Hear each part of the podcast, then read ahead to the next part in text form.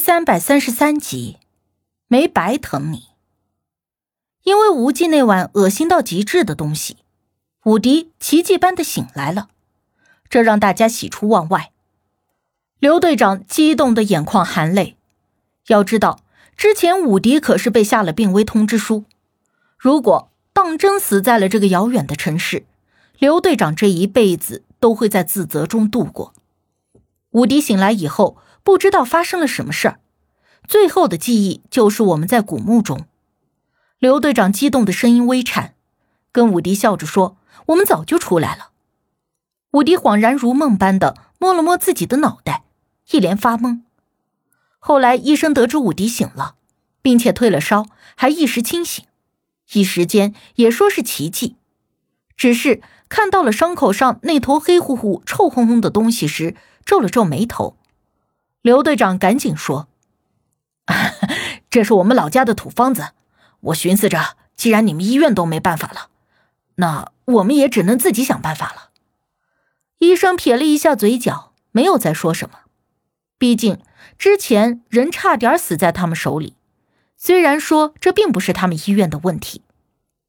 我和无忌算是功成身退。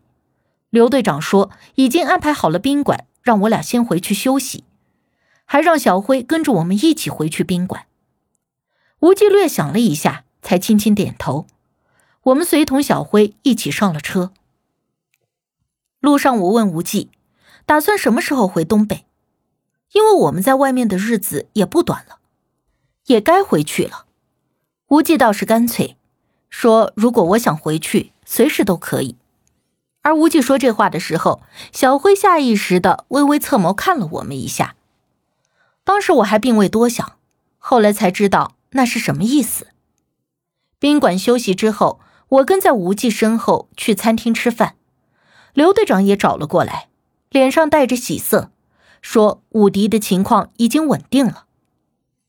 这一次真的多亏了小吴那个秘方，不然武迪的这条小命说不定就要交代在这里了。刘队长也不客气的坐在了我们旁边。那医生有说他什么时候可以出院了吗？我问道。我想着，如果武迪的情况好，或许可以跟我们一起回东北。刘队长撇撇嘴，摇了摇头。虽然情况稳定了，但是医生说他身体还有点虚，调养一段时间才能出院，而且他的伤口还没有愈合，医生建议还是先住院治疗一段时间。怎么着？也得三五天左右。那他是不能跟我们一起回东北了吧？刘叔叔，那你什么时候回去啊？我问道。刘队长考虑了一下，我也要尽快的赶回去。武迪这边交给我的朋友照看就可以了。我出来也这么长时间了，要尽快回去处理后续的事宜。刘队长说这番话的时候，有意无意的看向了无忌。而无忌则神色淡淡的吃着饭。当他吃完碗中最后一口米饭之后，缓缓的起身对刘队长说：“东西在我房里，你跟我来一下。”刘队长立刻轻轻的点头，二人心照不宣一般。正好我也吃完了，于是立刻起身就跟着无忌回了房间。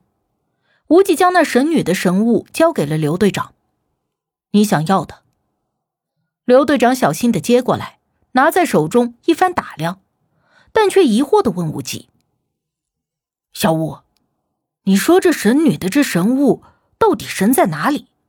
我怎么看不出来有一点神的地方？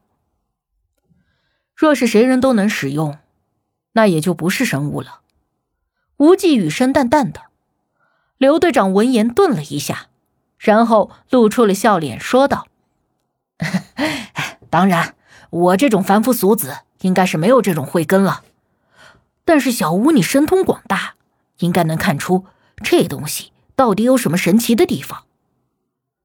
无忌干脆利落的一摇头：“我也只是个凡夫俗子而已。”我在一旁瞧着他二人一来一去的，没说话，但是不禁想起了之前无忌拿着那东西略微有些出神的神情。显然是那个东西让他想到了什么，甚至我怀疑他对那个东西多少是有些了解的。刘队长没有得到想要的答案，还不甘心。那你之前有说过，这神女墓中有掌握生死的秘密，说的就是这一东西。或许吧。无忌的画风依旧半点不露，但刘队长是什么人，岂会轻易的退让？那也就是说，这东西能够掌控生死。可是怎么掌控呢？张四费尽了心思想要得到的，应该也就是这个东西吧。刘队长似乎是在问无忌，也像是在问自己。无忌不语，任凭刘队长怎么套话，还是一副事不关己、无动于衷的模样。刘队长自己思忖了稍许，却不得其法，脸上的笑意渐敛。小吴，我知道你肯定还知道些什么。不论是出于咱们之间的朋友关系，还是出于警民合作的义务，你都应该把你所知道的告诉我，这也是帮助我破案。如果能够抓住张四的犯罪团伙，你知道能保护多少我国的精粹外流吗？无忌略抬了抬眼皮，看着他。你在威胁我？他的声音淡淡的，但是却隐隐透着一丝不屑。和不悦，我并不是这个意思，但是小吴，你也要理解我们办案的难处。况且这件事你已经帮我们到这里了，难道要看着这件事毫无进展，甚至前功尽弃吗？难道你不希望张四的犯罪团伙尽早的被铲除掉吗？张四那伙人是什么德行，你不是不清楚。刘叔叔，你也说了，无忌已经帮了你们这么多了。但是这件事，他真的不清楚。你就算再逼问也是没用的。更何况，说句不好听的，破案是你们的事情，我们完全是友情协助。这一趟，我和无忌差点死在里面。今后这件事，我们也不希望再继续参与了。我心知无忌不说，一定是有他的理由在。而且看着刘队长不断的追问，甚至是威逼无忌。这让我的心里十分的不舒服。这一趟任务，无忌真的是任劳任怨的，每每最危险的情况下，都第一个挡在前面，并且救了大家很多次。如果不是他，或许我们这些人能够回来一半都是万幸了。但是人有的时候就是这个样子，你帮了一次，就想要你帮第二次，帮的次数多了，等你不想帮的时候。反而就成了你的不是，不知道这到底是个什么道理。听了我的话，刘队长刚刚要出口的话又咽了回去，一个人坐在了椅子上。没错，小生说的对，是我太急于破案，失了分寸。无忌扫了他一眼，没有言语。我接言道：“刘叔叔，我们也不是怪你。”而且也知道你是为了做好事抓坏人，可是我们也有力所能及和力所不能及的时候。无忌的能耐再大，他也终究是个人，不是神。我说这些，并不是想要强出头，而是实在是觉得有些憋气。无忌付出了那么多，没有说过要回报，却总在被人一味的索取，这不是把他当成冤大头吗？况且，就算是他心里不悦，但是这些话他是不屑于说出口，与其理论的，最多是冷脸无视而已。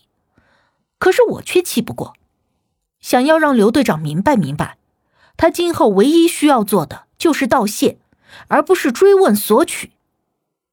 刘队长被我给说走了，拿着那个神物离开了。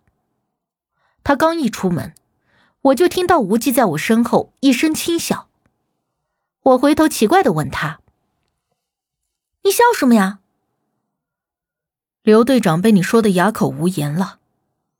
无忌眉眼含着淡笑，全然不是一分钟之前还微蹙眉心、一脸冷凝的那个他。我这也是实事求是啊，虽然知道他没有坏心，可是看他像是逼问犯人似的，一直套你的话，就让我心里十分的不舒服。我愤愤道。无忌又是轻浅一笑，伸手摸了摸我的头发。他个子比我高了半个头还多，虽然我在女生中也算是十分高挑的，但是站得近了，我总是略微的仰着头看他，见他眉眼间那淡淡的笑意，仿佛如同春日里的第一朵花似的，很好看。小生长大了，还会为我抱不平了，终究是没白疼你。我被他说的老脸一红，